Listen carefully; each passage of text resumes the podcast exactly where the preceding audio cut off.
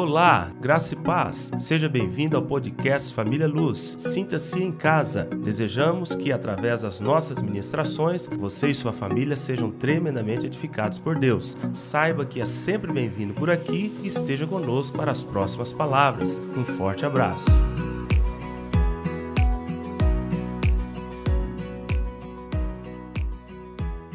Essas primeiras palavras de janeiro, estou concentrando a minha atenção sobre a importância da palavra de Deus. Então nós estamos trabalhando isso porque eu notei que no ano passado eu faço muito a medição da igreja pelos meus líderes.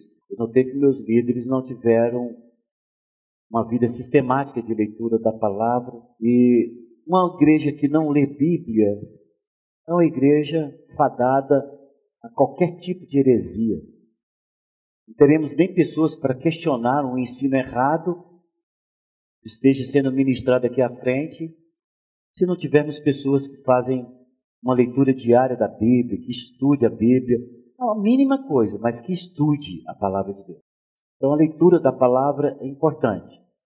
Antes de começarmos a palavra, é coisa que nós não vemos isso sendo ensinado em muitas igrejas, mas nós temos o costume de sempre dar essa palhinha com relação à, à Bíblia. Você pode tomar a Bíblia de três formas: a palavra de Deus. Você pode tomar a palavra de Deus como fonte de conhecimento, foi o que nós falamos no domingo passado. Você pega a Bíblia para conhecer a Deus. É uma fonte de conhecimento. Acontece que a Bíblia não foi escrita com, por um autor qualquer. A Bíblia foi escrita num decurso de 1500 anos. Olha que coisa tremenda. De Gênesis, Apocalipse, levou-se o curso de 1500 anos. Essa Bíblia, ela foi escrita por mais ou menos 40 homens. Por que que nós sempre, quando falamos sobre os escritores, falamos mais ou menos 40 homens? Porque até hoje nós não sabemos quem escreveu o livro de Hebreus. Então você vai ver sempre carta de Paulo aos Tessalonicenses, carta de Paulo aos Coríntios. Mas quando chega Hebreus, você lá escrito, você vê lá livro aos Hebreus, você não sabe quem escreveu. Se foi Paulo, 39 escritores. Se foi Apolo, ou se foi qualquer outro escritor, 40 escritores. Eu, pessoalmente, por todos os escritos e a profundidade que tem Hebreus, eu entendo que foi Paulo, mas quem sou eu para afirmar? Então, se nenhum teólogo até hoje afirmou, não será eu, um mero comedor de feijão, que vai falar, eu tenho certeza que foi Paulo, pode anotar aí. Não, não vou fazer isso. Então, 40 pessoas, pensa bem, João está distante de Moisés 1500 anos, escreveu o primeiro livro. Moisés, que enfrentou um clima diferente, cultura diferente, vamos assim dizer, mesmo que sendo da mesma, da mesma, da mesma nação, experimentou tudo diferente, nenhuma palavra se contradiz. Aqui está a sobrenaturalidade da palavra. Vocês acham que nesse decurso de tantos séculos, com a quantidade imensa de cientistas ateus que nós temos no mundo, não é no Brasil, no mundo, vocês acham que se eles descobrissem qualquer falha para fazer fraquejar a fé de bilhões de cristãos na face da terra, eles não teriam feito? A maioria dos cientistas, não estou falando todos, porque tivemos cientistas profundamente convertidos ao Senhor Jesus, mas a maioria são ateus. Vocês acham que eles não tentariam provar que isso aqui não é verdade? A arqueologia, a antropologia, tentaram de todas as maneiras trazer qualquer tipo de incongruência entre os textos, divergência. Não acharam. Vou explicar por quê. Porque esse livro que você tem em mãos, ele é sobrenatural. Então veja, pastor, mas como é possível 40 pessoas que não se viveram na mesma época, não, não eram contemporâneos, como que pode eles escreverem e as coisas se encaixarem e ter uma linha condutora de todos os sentidos da palavra e que feche em Apocalipse? Porque o autor real não foram homens. O autor real foi o Espírito Santo de Deus. Estão entendendo? Pedro fala que homens escreveram, mas foram inspirados pelo Espírito Santo de Deus. De maneira, meu irmão, que quando você lê a Bíblia, está escrito por Paulo aos Coríntios, não pense que você está lendo Paulo. Se você pensar que está lendo Paulo, você está menosprezando o poder que essa palavra tem. Você tem que entender que você está lendo o Espírito Santo, que inspirou Paulo a escrever todos os versículos que aqui estão, que não se contradiz com nenhuma parte da Bíblia, para aqui, aqui atrás, ó, 1500 anos e mais ou menos 38 escritores antes dele. Não contraria em nada. Por que, que o senhor está falando isso? Porque você pode tomar a Bíblia de outra maneira. Nós já tomamos ela como fonte de conhecimento, mas também podemos tomar a Bíblia como alimento. E como alimento, do jeito que você está dando aí o alimento para uma criança recém-nascida. Quando você vai pôr uma madeira, ele empurra sua mãe e pergunta para você: O que, que você está me dando, mãe? Não. Ele põe o bico e fala: Venha tudo que Deus que você tem para me dar, mamãe. E mama. O corpo vai se incumbir de jogar todas as vitaminas para os lugares apropriados daquele corpo para fortalecer e crescer.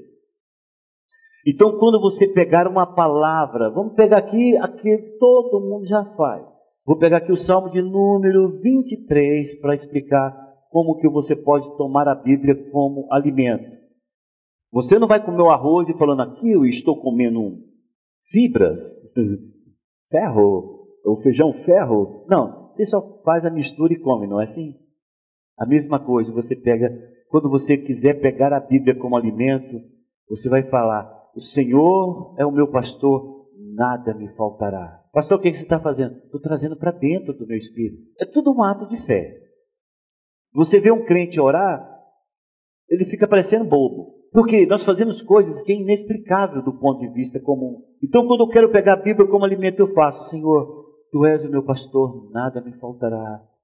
Senhor, tu és o meu pastor, nada me faltará. Senhor, tu és o meu pastor, nada me faltará. Não estou nem preocupado com o que significa, porque a única coisa que eu estou querendo trazer para dentro de mim é esta palavra. Eu falei, esse negócio está complicado. É simples, extremamente simples. Bom, fonte de conhecimento e alimento. Num culto como esse, não vou explicar com muito mais detalhe, mas também você pode pegar como espada, como, como arma de ataque. E um versículo desse aqui que você pegou como alimento se torna sua arma de ataque. Está num ambiente opresso. Você abriu aqui casualmente em Salmo 23 e você vai lutar contra um ambiente opresso. O Senhor é meu pastor, nada me faltará. Em nome de Jesus, porque o Senhor é o meu pastor, nada me faltará, não me faltará autoridade, não me faltará poder, não me faltará força agora neste momento, não me faltará palavra de autoridade. Eu digo, saia por aquilo que a palavra diz que eu sou e que eu tenho em Cristo Jesus. Porque lá em Efésios, nós vamos falar um pouquinho na frente sobre esse mesmo versículo, você, a única arma de ataque que você tem contra o mundo espiritual do mal é a espada do Espírito, que é a palavra de Deus. Dito isto, nós vamos então trabalhar hoje sobre a atenção ao engano. Abra tua Bíblia em Efésios capítulo 4, versículo 14 e também 2 Coríntios capítulo 11. Abriu Coríntios, coloca o dedinho ali, depois você vai lá para Efésios capítulo 4. São duas leituras iniciais que iremos fazer. Efésios capítulo 4, versículo 14. Diz o texto: para que não mais sejamos como meninos, agitados de um lado para o outro e levados ao redor por todo vento de doutrina, pela artimanha dos homens, pela astúcia com que induzem ao erro. Então veja que Paulo, escrevendo aos Efésios, ele está preocupado com a igreja de Éfeso para se manterem firmes no ensinamento que ele deixou. E aquele ensinamento não ser simplesmente superficial, ou, que se corre somente os olhos, ou que se ouve de maneira superficial. Não, ele está pedindo aos Efésios para que Deus possa estar muito forte, muito, muito centrado no coração deles, para que eles não possam ser levados por qualquer vento de doutrina. Uma pessoa só vai ser levada por um, algum vento de doutrina se ela estiver enganada, se ela for enganada. Ela pensar que aquilo que está se falando, aquilo que está se dizendo, é o correto. Ninguém vai deixar de beber de uma fonte de água cristalina para beber de outra fonte, se essa outra fonte não lhes prometer muito mais do que a outra. É interessante, criança, você quer tomar um brinquedo de uma criança?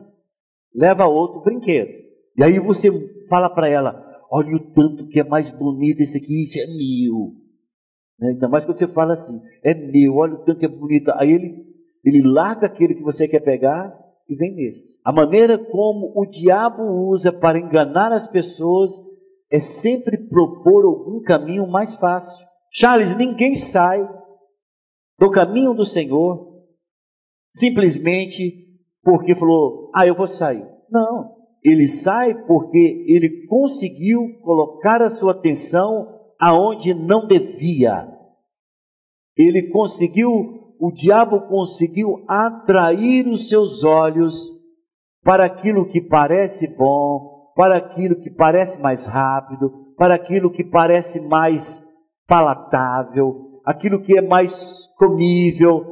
Ele vai abrir mão das coisas de Deus por algo que aos seus olhos o diabo está dizendo que é vantajoso. 2 Coríntios capítulo 11, nós iremos ler o versículo 2 e o versículo 3 de 2 Coríntios. Porque zelo por vós com zelo de Deus. Que compromisso, que coisa tremenda, hein?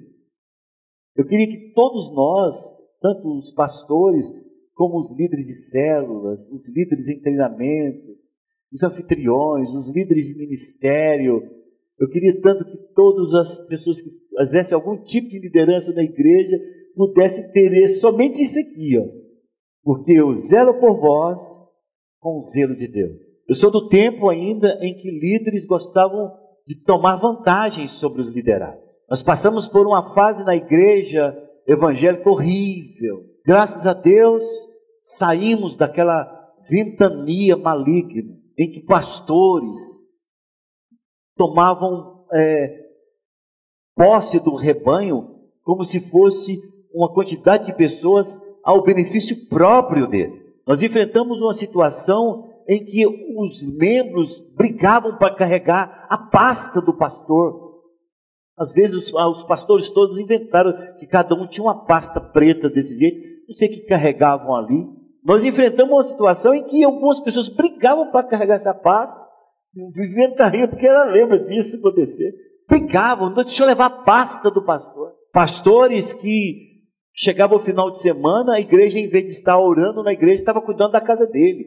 Irmãos lavando caixa d'água, irmãos arrumando o gramado, lavando o carro. E aí a ideia e a visão daquilo era como se aquilo ali estivesse devotando glória e graça a Deus. Graças a Deus, irmãos. A minha visão com relação a isso sempre foi de muita crítica, porque o zelo pela obra de Deus é o contrário. A passagem que ficou muito forte na minha vida foi o Senhor falando: olha, vocês não são assim como os homens deste mundo. Se você quer ser o maior, seja o que sirva. Se você quer ser o maior, seja aquele que mais trabalhe. Em um determinado momento em que Jesus reúne com os seus apóstolos e ele lava os pés deles, eles, ele olha para eles e diz: Vocês viram o que eu fiz? Vocês me chamam de Senhor, não é isso? E eu lavei os pés, fazei a mesma coisa. Então, quando Paulo fala, porque zelo por vós com zelo de Deus, continuando, visto que vos tenho preparado para vos apresentar como virgem para um só esposo. Sabe o que, isso tá, que Paulo está dizendo? Irmãos, eu quero que a doutrina em vós implantado não tenha nenhuma variação, porque quem mais lê, quem conhece e vai vendo, tem uma uma, um olhar mais dinâmico sobre as coisas, tem muito medo de que você seja exposto. E aquilo ali começa a barulhar no teu ouvido, daqui um pouco você está enfraquecido. E às vezes você não consegue nem me ouvir. Quando Paulo está dizendo, eu quero apresentar você como virgem. Sabe o que significa isso, Edmo? É de que você vai, meu zelo por você, de guardar você, para que você não ouça nenhuma outra coisa que não seja o Evangelho, que me salvou e que te salvou também. E que você deu um voto de confiança a esta família, a esta igreja, para continuar e permanecer no caminho do Senhor. É Paulo falando isso. E ele diz: Mas receio, mas eu temo.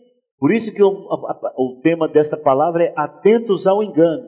Mas eu receio, significa é possível.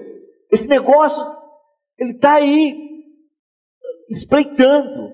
Mas receio que, assim como a serpente enganou a Eva com a sua astúcia, assim também seja corrompida a vossa mente e se a parte da simplicidade e pureza devidas a Cristo. Compreenda, queridos, o propósito de Satanás, desde a criação do homem, é abortar o projeto de Deus com relação à implantação do seu reino na terra. Vou falar mais uma vez. O propósito, o objetivo de Satanás é abortar o projeto de Deus, e isso desde quando o homem foi criado no Éden, para que o, a, o reino de Deus não seja implantado na terra. Quando você olha lá no livro de Gênesis, Deus cria o homem, em uma passagem da criação do homem, o Senhor criou o homem e diz que colocou ele para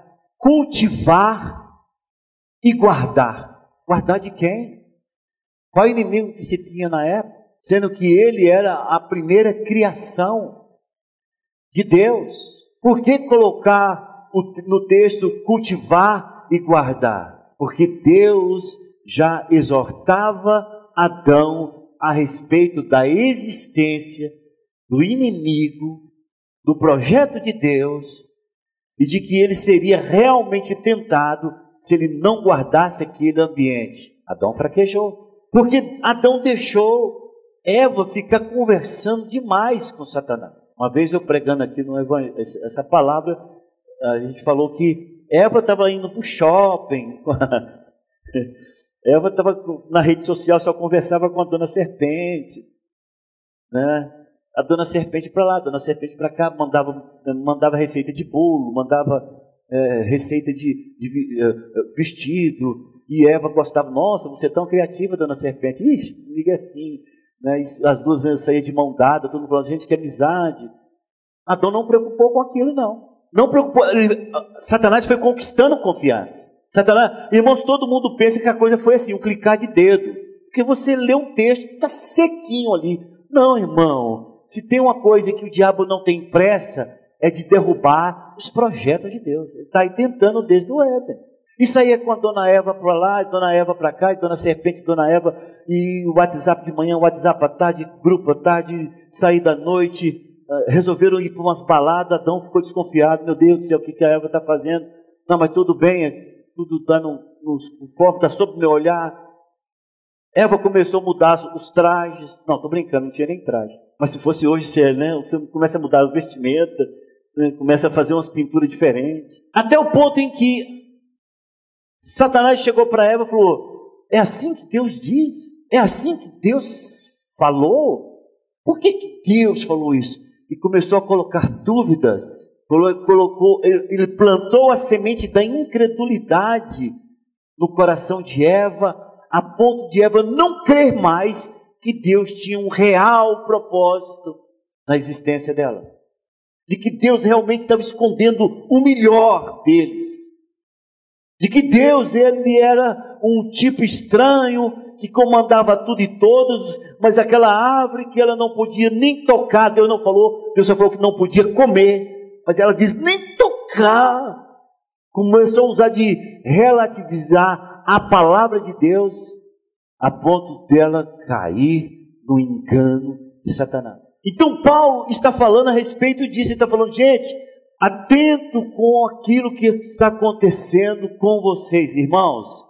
Paulo está escrevendo aqui aos Coríntios, ali a partir dos anos 80, 90, 70, 80, 90, da era cristã. Nós estamos distantes tantos anos, mas parece que está escrevendo para nós hoje. Porque nós temos uma quantidade imensa de pessoas que eles juram que estão certos. Eles juram que aquilo ali é a maneira correta de andar, de servir. E eles conseguiram relativizar tanto a palavra que o pecado deixou de ser pecado em muitas circunstâncias e estão vivendo a graxa, não é a graça, porque essa graxa que eles estão vivendo dão a eles a permissão de pecar o tempo inteiro dizendo: Eu sou livre.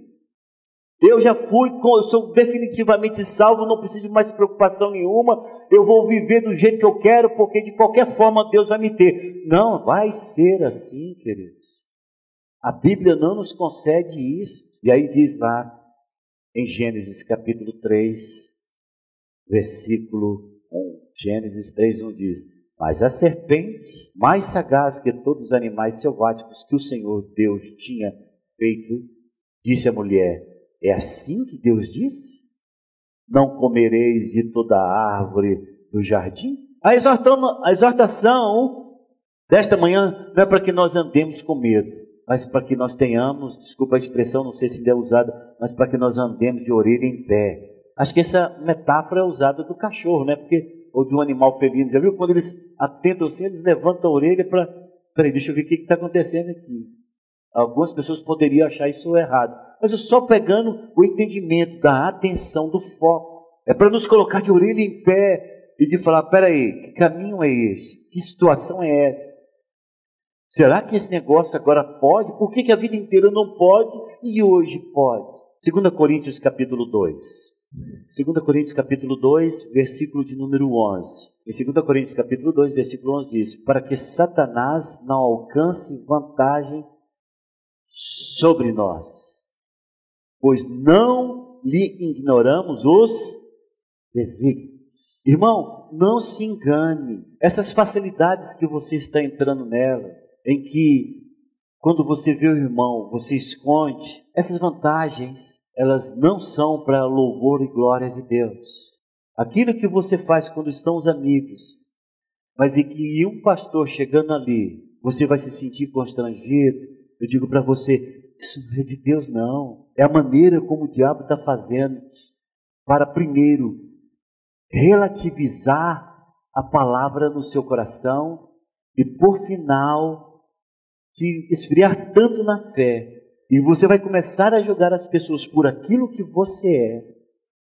E você não vai acreditar mais em ninguém. Porque geralmente nós fazemos isso, sempre julgamos tudo e todos por aquilo que somos. A palavra diz no Evangelho de Mateus, capítulo 4. Abra lá para você acompanhar. No Evangelho de Mateus, capítulo 4, versículo 2, o Senhor está, está terminando um jejum de 40 dias e 40 noites. Quando ele teve fome, é que o diabo chegou para tentá-lo. Joenaide, o diabo nunca irá tentar você nos seus pontos fortes. Ele não tem chance. Ele vai esperar você fraquejar em alguma área para ali agora cutucar. Ele vai ficar cutucando com uma unha para tentar cavar o buraco mais profundo. Quando Jesus teve fome, quando Jesus estava fraco fisicamente, ele aparece. E ele já aparece com uma, uma proposta louca, mas até coerente. Ele diz: Você é filho de Deus? Jesus, claro que eu sou filho de Deus. Então você tem autoridade, não tem? Agora isso aqui é para minha conta, tá? Agora aqui eu estou ampliando, que é para vocês compreenderem o que eu quero dizer. Então você é filho de Deus? Sou. Você tem autoridade? Tem. Ele disse que você tem autoridade no nome de Jesus? Tem. Então faz isso agora. Então faz isso. Porque o diabo, ele sempre vai pegar um versículo da palavra e tentar relativizar. Vou explicar o que é isso, porque às vezes eu falo esse termo e você pode ir para sua casa pensando, gente, o que é relativizar? É, é você pegar um versículo da palavra e tentar dar base para tudo aquilo que você acha que é correto, quando outros versículos contrapõem o que você diz. Então temos pastores aqui hoje, no, no, Brasil e no mundo, fazendo doutrina em cima de um único versículo. Ele diz: aqui está, me prova que não é desse jeito. E às vezes te pega de surpresa, você fica sem palavra porque você precisa estudar sobre o assunto. Porque não se forma doutrina em cima de somente um versículo. A verdade de Deus é consolidada por toda a Bíblia, de Gênesis a Apocalipse. É aquilo que eu sempre falo para todos os membros dessa igreja. Um princípio da palavra não quebra o outro. Vou dar um exemplo. A Bíblia não fala nada sobre tatuagem. A Bíblia não fala que tatuar é pecado. Não tem nenhum versículo da Bíblia que fala que tatuar é pecado. Então tem pastores tatuados e eu particularmente não tenho nem nada contra. Tá tudo bem. Chega um garoto para mim e fala para mim, pastor, existe algum versículo bíblico que me proíbe de tatuar? Eu digo para ele, não tem. Ele falou, posso me tatuar? Eu falei, claro que pode. O que você quiser. Só não acho que você deva fazer algo que possa afrontar a Bíblia. Ele falou, glória a Deus. Aí ele, quando ele vai saindo, eu falei, peraí, só um minutinho. Só tem uma pergunta para te fazer. Seu pai concorda? Ele falou, não. Sua mãe concorda? Ele falou, não. Então você não pode. A Bíblia não te condena, mas a Bíblia diz que os filhos devem honrar os pais e obedecê-los. Então veja que eu poderia ir contra a família e contra qualquer pessoa e quebrar um princípio da palavra, colocar divisão em uma casa, por um pai que fala para o filho: Filho, você pode tatuar, pode fazer o que quiser. Quando você sair dessa casa ou quando você completar sua maioridade, enquanto você estiver na minha dependência e na minha autoridade, eu não aceito. E eu, aí eu pergunto: é pecado? É claro que é pecado. A partir desse momento é. Porque um princípio não quebra o outro. O diabo chegou para Jesus e falou: Você tem poder, você pode, você tem posição. Você é filho de Deus e você pode transformar essas pedras em pães. Mas o Senhor falou: Mas nem só de pão viverá o homem, mas de toda palavra que procede da boca de Deus. O diabo vai tentar sempre relativizar e te jogar em pontos obscuros da tua vida, colocando você na posição que você acha que tem autoridade. Você é filho de Deus, você pode fazer isso, você é filho de Deus, você pode fazer aquilo. Muitos que chegaram para mim com o relaxamento dos seus pecados e dizendo que não é pecado, ele diz: Não, pastor, porque a Bíblia diz que nós estamos no período da graça. Aí é claro, você tem que fazer um, um estudo mais complexo dessa pessoa para mostrar para ele que aquilo ali não é graça, aquilo ali é graxa. Ele está se lambuzando de uma graxa humana que dá dando a ele a permissão para fazer, quando na realidade, quando ele olha o contexto da palavra como um todo, ele está fazendo algo que vai contra a palavra e servindo um espírito de engano. O diabo não para. Jesus está fraco. E o, e o diabo conhece a Bíblia. E o diabo usa mais uma palavra para relativizar. Ele diz: Olha, ele só não citou o nosso salmo porque na época não existia a Bíblia separada em capítulos. Mas o que diabo está citando é Salmo 91. Pode pular daqui lá embaixo, deste pináculo, porque diz a palavra que o Senhor dá ordens ao seu respeito para que você não tropece nenhuma pedra, os anjos vão te socorrer. Mas o Senhor usa aquilo que eu falei para vocês, tomando a palavra como espada. Mas ele diz: também está escrito, também está escrito: não tentarás o Senhor Deus. Você vence o diabo, irmão, não é por uma força de argumentos humanos. Você vence o diabo pelo poder da palavra. Você vence os enganos, não é tentando achar, laborar uma razão pessoal sua para fazer. Você vence os enganos quando você se volta para a palavra para pegar todo o contexto que fala sobre a sua vida. Então, relativizar a palavra é você pegar e formar doutrina em cima de um versículo. Em que contexto esse versículo foi dito? Em que situação? Os outros, ele quebra algum outro princípio? Ele quebra alguma circunstância? Não. E tem uma passagem que Jesus mesmo eh, exorta os escribas e os fariseus. Os fariseus falaram, falava para todo mundo o seguinte: olha, se você tem uma oferta para dar, olha, a coisa é para Deus, hein? Se você tem uma oferta para dar, mesmo que a tua filha, sua família está passando fome, você tem que dar essa oferta. É corban, chamado lá, Jesus diz isso. É corban, é oferta a Deus. Jesus censura, chama atenção e mostra a vergonha do engano deles. Porque ele diz: vocês utilizam a palavra de Deus por sua tradição. Vocês formaram doutrina em cima de algo que não existe. Como que ele pode tirar aquilo que honra os pais, aquilo que vai ser benefício para os pais e entregar no altar? Gente, era Jesus falando, ele poderia falar: bom, tá puxando um peixe para o meu lado, né? Porque era de Deus, concorda?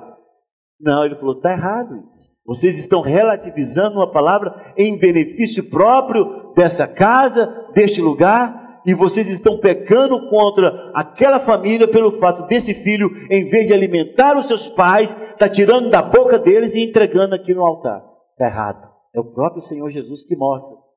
E não se forma a doutrina em cima de um versículo, mas se forma a doutrina em cima da verdade absoluta, exarada nas Escrituras, combinada com a palavra de Deus, que não peca contra os princípios da palavra de Deus. 1 Timóteo capítulo 4. 1 Timóteo capítulo 4, versículo 1. Ora, o Espírito afirma expressamente que nos últimos tempos alguns apostatarão da fé por obedecerem a espíritos enganadores e ensinos de demônios. Irmãos, a exortação é para nós. O aviso é para nós, Wellington. O diabo, Wellington, não vai jogar uma mensagem para você completamente diferente do que você crê, de uma hora para outra. O inimigo das nossas almas é aquele especialista em engendrar ciladas. Ele é aquele que trabalha com sofismas, tem cheiro de verdade, parece verdade, mas não é verdade. Por isso, Paulo diz: olha, irmãos, as nossas armas não são carnais, mas elas são espirituais em Deus para destruir todo sofisma, toda falácia que vem da boca do diabo. É, é a ciranda que vai fazendo. Eu me lembro como hoje, no meu batismo, quem ministrou essa palavra foi o irmão Tolentino, Deus eu já tem mais de 20 anos, que ele foi promovido ao céu. Pastor Tolentino, na época presbítero. Pensa num homem amoroso. Nossa, eu, ficava, eu fiquei fã desse, desse irmão. Ele falou: Breto, o diabo, ele é como uma aranha. Quando ele pega uma mosca, ele passa primeiro o fio. E vamos imaginar que nós fôssemos uma mosca. A gente fala: não, ainda está dando para movimentar, ainda está dando para ir. Isso aqui não é nada. Ele vem e passa o segundo fio. Ixi, tranquilo, não tem poder nenhum em mim. Olha, ainda consigo banar minhas asinhas, ainda consigo mexer com meus pezinhos. Ele vem e coloca o terceiro fio. É um fio após o outro, um fio após o outro, até te imobilizar completamente e você será presa fácil nas mãos do diabo. Isso ficou na minha cabeça. Esses exemplos são tão tremendos, né? Porque é, é a atenção, ele falou, tenha atenção. A primeiro fio que o diabo coloca em você, você pensa, não tem poder sobre mim, corra disso, não vai resistir, sai de perto, foge. Sabe por quê? Porque você não tem força para resistir a maneira como ele vai te enlaçando, a maneira como ele vai te segurando. O certo é dar conta de quebrar aquele fio, dá, quebra e foge, some, sai de perto, não se envolva, porque se você se deixar levar pela circunstância achando que pode, você vai terminar como uma presa fácil nas mãos do diabo. E essa é a pura verdade. Quando o, o apóstolo Paulo está falando para Timóteo: Timóteo, nesses últimos tempos, muitos, alguns, desculpa, alguns apostatarão da fé por obedecerem a espíritos enganadores. Irmãos, espíritos enganadores não, não é um espírito maligno que cai de, da sua frente de chifre e asa preta toda espetada, não. Espíritos enganadores é aqueles que te envolvem em todas as circunstâncias que você está em sua vida. Talvez, Benelúcia, lá no teu trabalho, você está convivendo com a pessoa o dia inteiro. E todo dia ela te dá uma pitadinha de dúvida. Mas por que, que é assim lá? E às vezes fazem perguntas para você, Benelúcio, que você não tem resposta. Porque você não está muito aprofundado na Bíblia. Hoje é uma pergunta, amanhã é outra pergunta, amanhã é uma situação, outra circunstância. Daqui uns dias, sabe o que acontece? Você passa aqui na rua, virada a cara para lá. Não você não, só estou dando exemplo. Por quê? Porque você foi enganado. Eu sempre digo, olha, você que é enganado, você nunca vai saber que é enganado. Você vai bater de pé junto que aquilo que você está crendo agora é o certo. A pessoa enganada, ela vai defender o seu engano como sendo a verdade da sua vida. Se ela não tem lastro, se ela não tem âncoras, se ela não tem alicerce profundo em Deus, quando ela se ver envolvida pelo espírito de engano e ela for presa por ele, acabou. O diabo ganhou um adepto. Ele ganhou alguém que vai segui-lo. Ele ganhou alguém que vai defendê-lo. E todo mundo está pensando que é defender o inferno. Não, irmão. Quando você defende uma doutrina alheia, adversa, diferente, estranha à palavra de Deus, você está seguindo o caminho da apostasia. Quando você relativiza, você se auto-justifica, você diz para si mesmo, demorou muito para você se convencer que aquilo que você está fazendo não é pecado, você agora se passa agora como um das forças, você é a quinta coluna, você é aquele que carrega todas as informações do inimigo com você. E as pessoas que estiverem em sua volta serão contagiadas com isso, porque você não se satisfaz em só você ser enganado. Você vai querer doutrinados para estar com você, para justificar a tua enganação.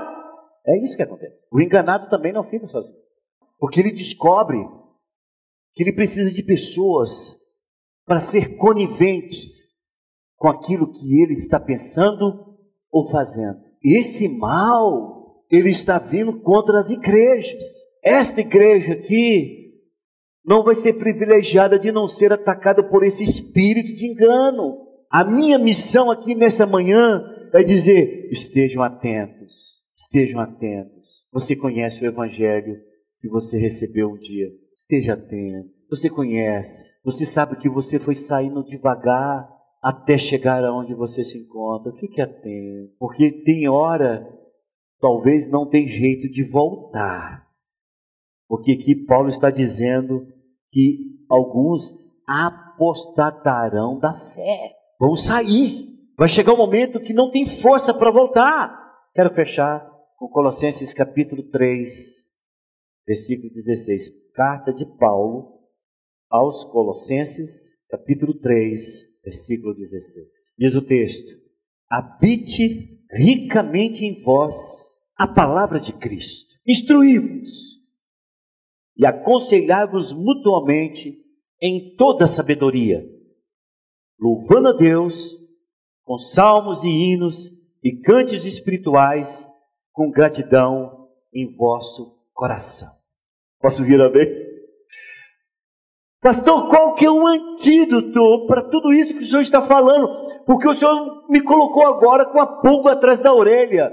Eu quero dizer para você que existe. E está aqui ele mesmo que escreve, Paulo escrevendo aos Colossenses diz: habite ricamente em vós a palavra de Cristo.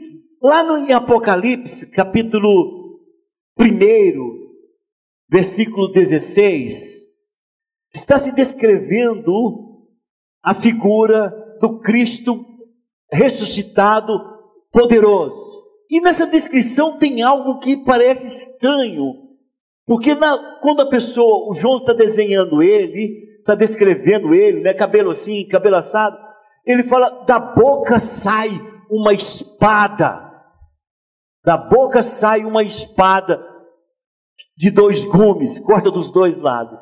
Irmãos, isso é sem sentido. Pensa comigo. Não tem ninguém que tem, em vez de ter uma língua, tem uma espada. Você só vai entender isso se você pegou Efésios.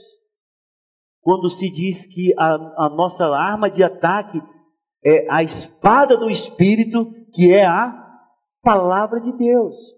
E você só vai entender isso se você juntar com Gênesis, desculpa, com Colossenses capítulo 3, versículo 16, que diz: habite ricamente em vós a palavra de Cristo. Sabe por quê, Tiago? Porque a boca fala do que o coração está cheio. Se nós quisermos parecer com o Senhor Jesus vitorioso, vencedor, da nossa boca, a espada do Espírito que sai da nossa boca, aquela lá desenhada por João, uma espada que sai da boca, é a palavra de poder, de autoridade que nós temos. Mas essa palavra, Edmo, só vem na nossa boca se o nosso coração estiver cheio. O antídoto para a nossa vida de vitória contra as sutis ciladas do inimigo é a, o nosso coração está cheio da palavra de Deus e a nossa boca ser sempre a expressão da palavra de Deus. Por isso que ela tem que habitar ricamente em nós para a glória do nome de Jesus. Pastor, por que o senhor está falando isso? Porque, irmãos, estou notando um certo desamor à palavra de Deus. E ela é um antídoto para tudo. Por favor, irmão, leia a Bíblia esse ano. Faz o nosso plano de leitura, que esse ano vai ser mais fácil que somente ler o Novo Testamento duas vezes. Leia a Bíblia. Habite a palavra de Deus. Guarde o seu coração, guarde a sua mente e esteja atento contra as astutas ciladas do inimigo, porque ele não vem para brincar contigo, ele vem para roubar, ele veio para matar e destruir. Mas louvado seja o nome do Senhor Jesus Cristo, porque Jesus veio para que nós tenhamos vida e vida com abundância.